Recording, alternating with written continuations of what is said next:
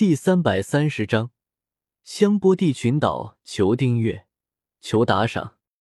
最近崇拜点增加的有点慢呢，是时候出去活动活动了。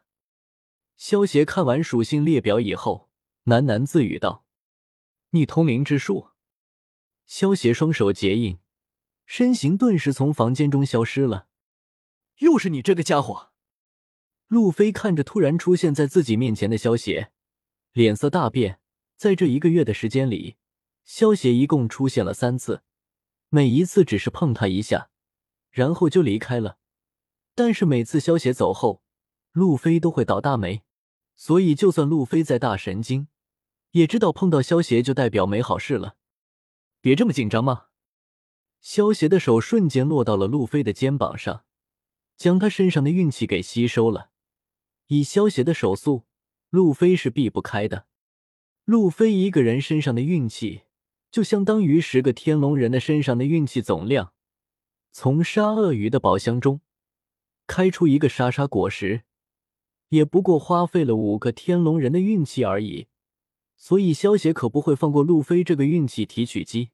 不过为了防止路飞怀疑人生，所以萧协也不会每天吸收路飞身上的运气，而是隔上一段时间。吸收一次，否则如果让路飞每天都倒霉的话，萧协怕他会想不开，到时候死掉了就太浪费了。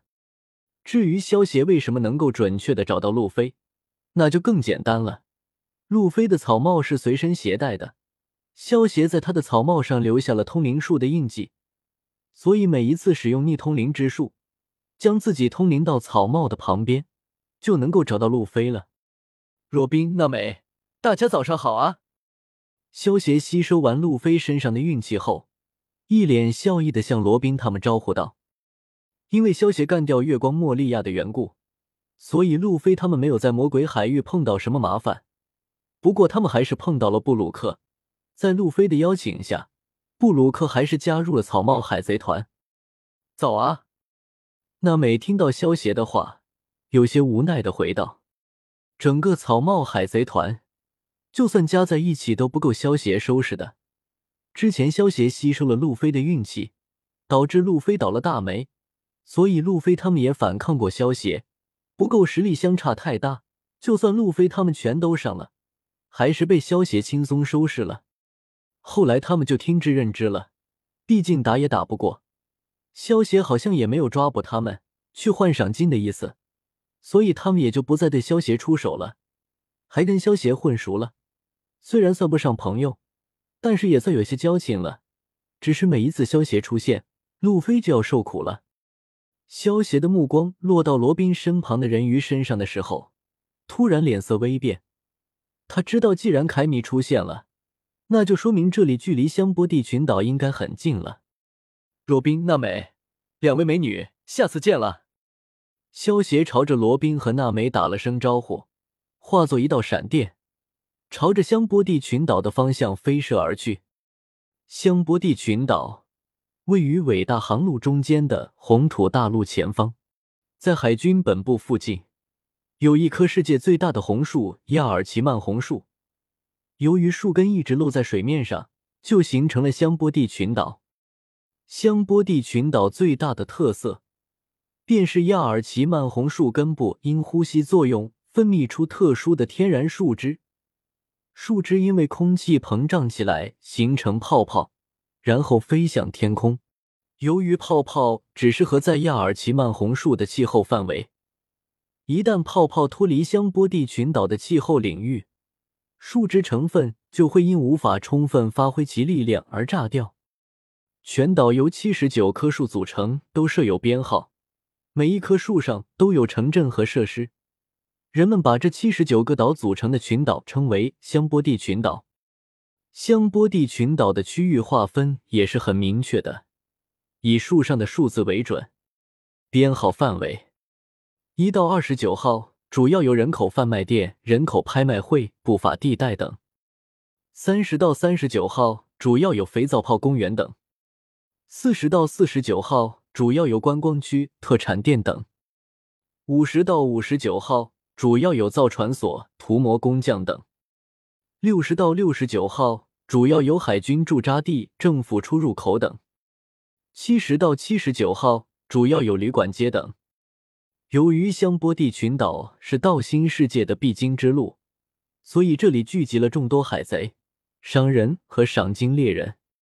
在香波地群岛上，人贩子和赏金猎人也很多，买卖人类、人鱼和鱼人被默许。某种意义上，这座岛是腐朽的。实际上，到达新世界有两条路，一条是向世界政府提出请求。然后直接穿越位于红土大陆顶峰的圣地玛丽乔亚，因此只能弃船。虽然要花很多钱申请又耗时间，不过很安全。可是如果是海贼的话，这条路肯定是走不了的。另一条就是先用亚尔奇曼红树树枝把船包起来，潜水一万米，穿越位于红土大陆下面的一个巨洞，经过海底线路鱼人岛到达新世界，但是很危险。这里就是香波地群岛，很有意思的地方。以消协的速度，很快便到达了香波地群岛。看着那些从地面中不断冒出的泡泡，消协也觉得很有趣呢。那么接下来就是实行我赏金猎人身份的职责了。萧协使用见闻色霸气感知了一下，瞬间找到了自己的目标。萧协这一次的目的，就是十一位超新星中的几位。既然路飞他们还有半天的时间就能够赶到香波地群岛，那么现在其他几位超新星应该已经到了香波地群岛。在萧协的感知下，很快就找到了自己这次的目标，顿时化作一道闪电，向着二十四号岛飞去。二四号岛的餐厅中，一位身穿白色露脐上衣、背带紧身短裤、带花边的长筒靴、花哨长袜带太阳图案。右眼下有金环装饰，一头显眼的粉色齐肩长发的美女，真正疯狂的吃着食物。吃的还没有拿过来吗？快给老娘拿过来！粉发美女一手拿着鸡腿，一手拿着披萨。即使饭桌上已经堆满了空盘，可是她还是没有吃饱。他们已经很努力的在做了，船长。粉发美女身旁的船员听到她的话。忍不住流下了一滴冷汗。虽然知道自家的船长是大胃王，可是看着那些快要累死的厨师，还是觉得很震惊啊！太慢了，根本跟不上我的速度。粉发美女一边吃着，一边不爽的叫道。